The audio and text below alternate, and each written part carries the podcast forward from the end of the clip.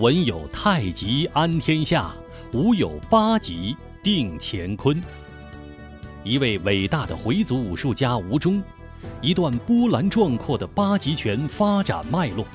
欢迎收听有声小说《八极祖师》，作者吴丕清，演播法蒂玛。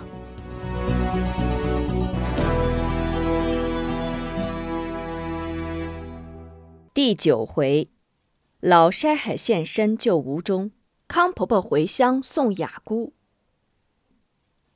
编好许人气势汹汹，率领官兵急行两三天，终于兵临孟城。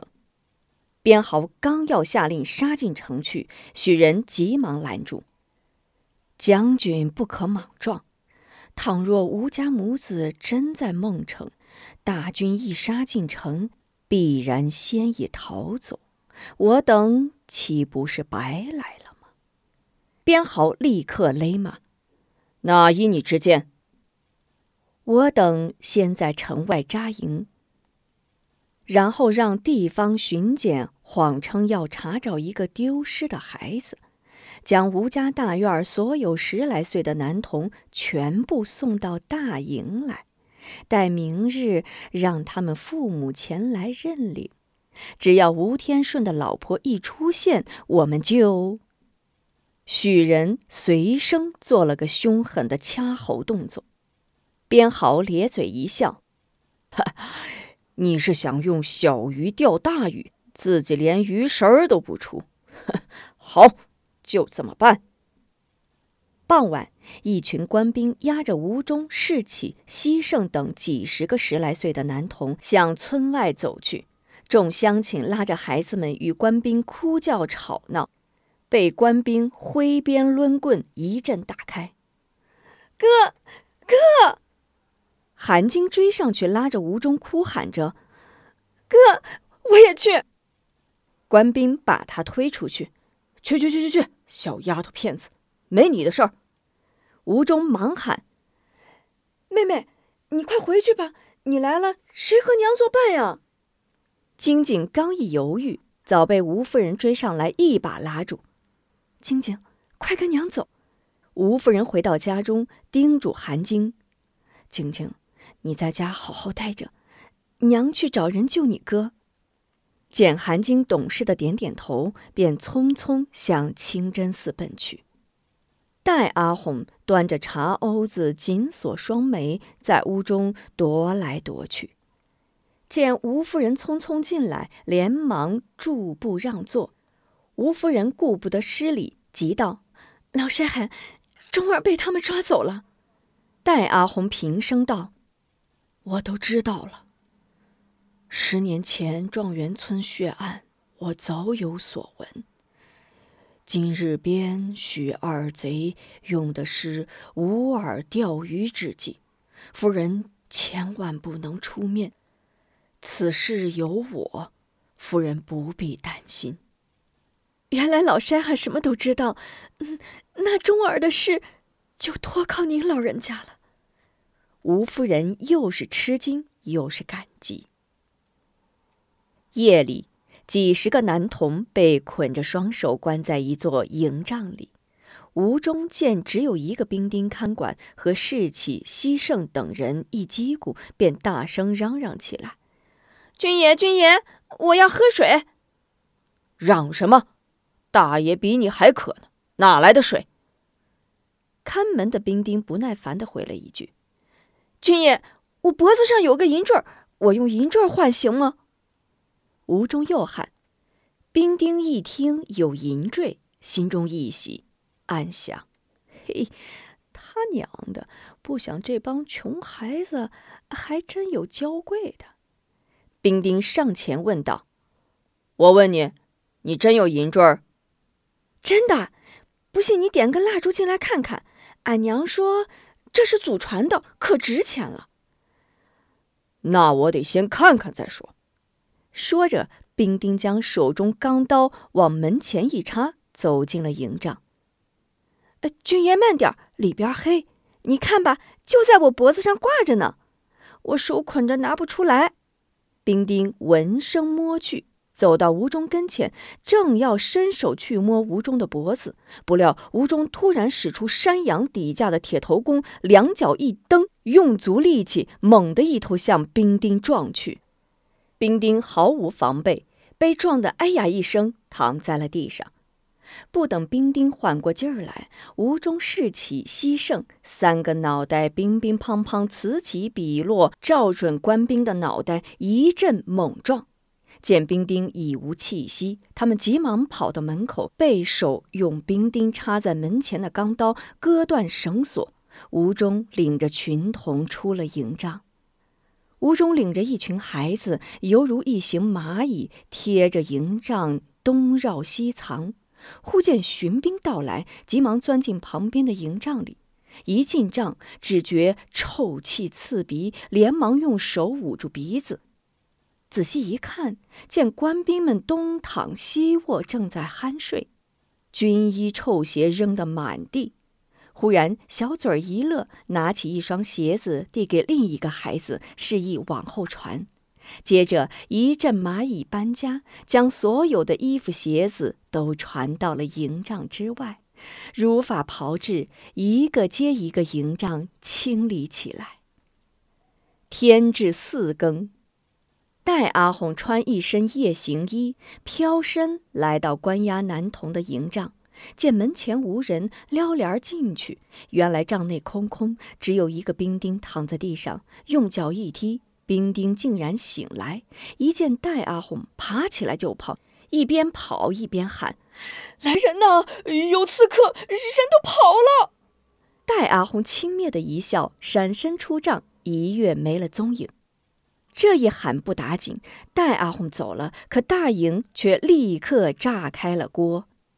各营官兵正在熟睡，一听有刺客，急忙起床出帐，不想衣不在旁，鞋不在地。我的鞋呢？哎，谁把我的衣服穿走了？官兵大呼小叫，乱作一团。吴忠领着群童弄乱了几个营帐，东躲西藏，南穿北绕。逃出大营，钻进青纱帐，孩子们急忙各自回家。吴中走着走着，忽听兵营里大呼小叫，知道兵卒们着了自己的道，突然抿嘴一笑，改变了主意。不行，我得回去看看热闹。边豪一听兵丁大喊有刺客，立刻起身，抄起鬼王刀，冲出帐外。许人紧随其后，也跑了出来。边豪见许多兵丁赤身光脚，乱骂乱叫，大声喝问：“怎么回事？刺客在哪儿？都给我安静！”看守关押孩子的兵丁急忙上前禀报：“禀报将军，参军，刚有一刺客，身手了得，将小人打昏，放跑了孩子们。不知怎的，弟兄们的衣裳鞋子也也都不见了。嘿！”真他娘的怪事儿！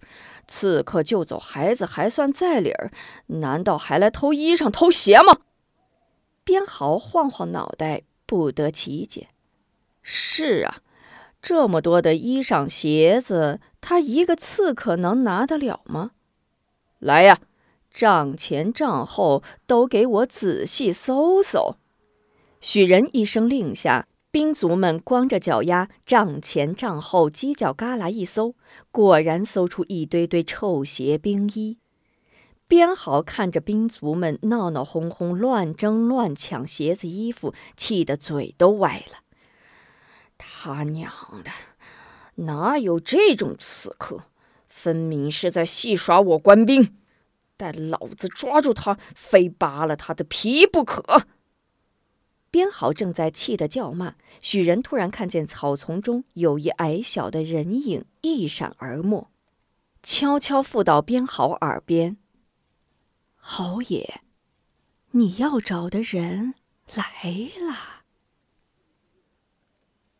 吴中躲在草丛中看得高兴，见编好、许人都在帐外，便悄悄绕进中军大帐，正在帐外挠着头皮想主意。忽觉后面有声，一回头见编好许人二人带着几个官兵已将自己围住，吴中猛然一惊，再想跑已经来不及了。嘿，小兔崽子，胆子不小呀！你想干什么？走在前面的两个官兵并未把他放在眼里，顺手把刀一扔，一左一右猛扑吴中。吴中稍一定神，猛一闪身，只听“哎呀”一声，两个官兵互撞在一起。两官兵脸上不挂，反身再抓吴中，不想竟然被吴中借力发力，三拳两脚打倒在地。边豪在一旁看得生气。真他娘个废物，连个小孩子都打不过！唰的抽下腰刀，小兔崽子，看样子你还会两下子。说，跟谁学的？叫什么名字？干什么来了？不说，我一刀剁了你！说着，提着刀狠狠向吴中逼去。正在这时，忽觉一股沙尘扑面，一眨眼，一道白光飞落，抱起吴中，一闪即失。啊！又一个飞侠，边豪一时惊呆在那里。清晨，边豪、许人整顿人马，径直向孟城扑去。边豪已发下誓愿，这次进孟城，非要让吴家大院来个底朝天就是挖地三尺，也要把吴家母子给抠出来。一路上，许人却心事重重。刚除掉无名疯婆子便出来，疯婆子几日不见，又出了个白衣人。这地方虽小，却是神秘莫测呀。他好像第一次感到，他坏诸葛真的是有些无能为力了。在边豪催促下，官兵们一路疾行，眼看就要进入孟城，一场腥风血雨即将发生。突然，后面有人高喊：“将军留步！”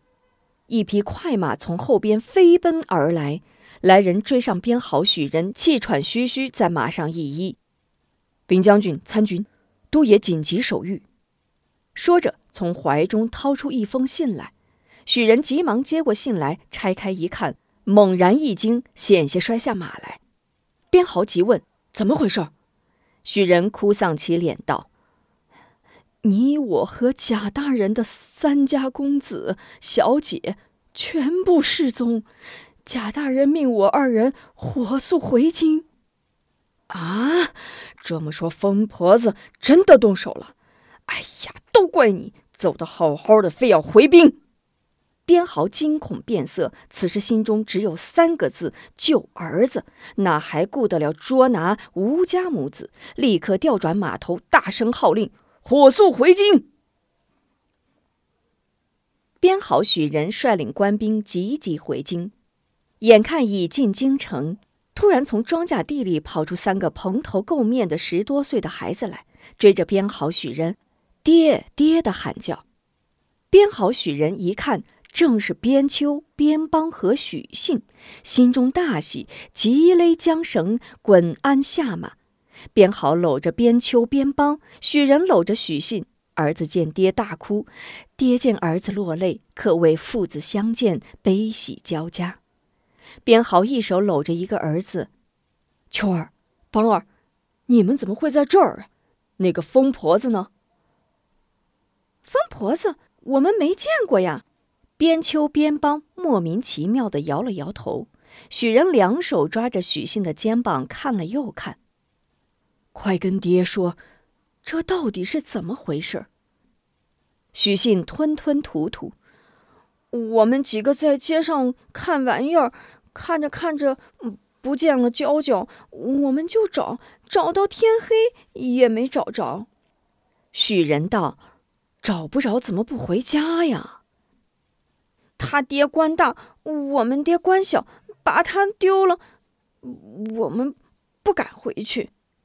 边豪见许信学舌清楚，也来问许信：“娇娇小姐到底怎么丢的？”听听听说是跟一个卖花的女人走了。许仁急忙又问：“那卖花的女人多大年纪？”我我也没看见，听说是三十多岁。嗯，不对呀！许仁越来越觉得奇怪。边豪用目光扫着三个公子的脸，奇怪的问：“在你们前后左右，有没有见到一个要饭的疯婆子？”许仁见三个孩子都摇头，更加觉得蹊跷。不对呀，肯定不是疯婆子所为。难道疯婆子真的没来京城？或许还没来得及下手。边豪正在猜测。只听许仁啪一声拳击手掌，我明白了，疯婆子在孟城隐藏十余年，无名大盗也在孟城出现，细作中途逃走，疯婆子调虎离山，这些都说明什么？这说明吴氏母子千真万确的活着，而且就在孟城。就在吴家大院儿，一直得到疯婆子和无名大盗的保护。他奶奶的！走，杀回去！他孟城吴家大院就是龙潭虎穴，老子也要叫他个底朝天儿！边豪气急败坏的嚷着，许人急忙拦住：“慢。”我等儿子虽然回来，贾小姐尚且下落不明。我等既已回到京城，不妨见过贾大人，再行定夺。请您继续收听八级祖师。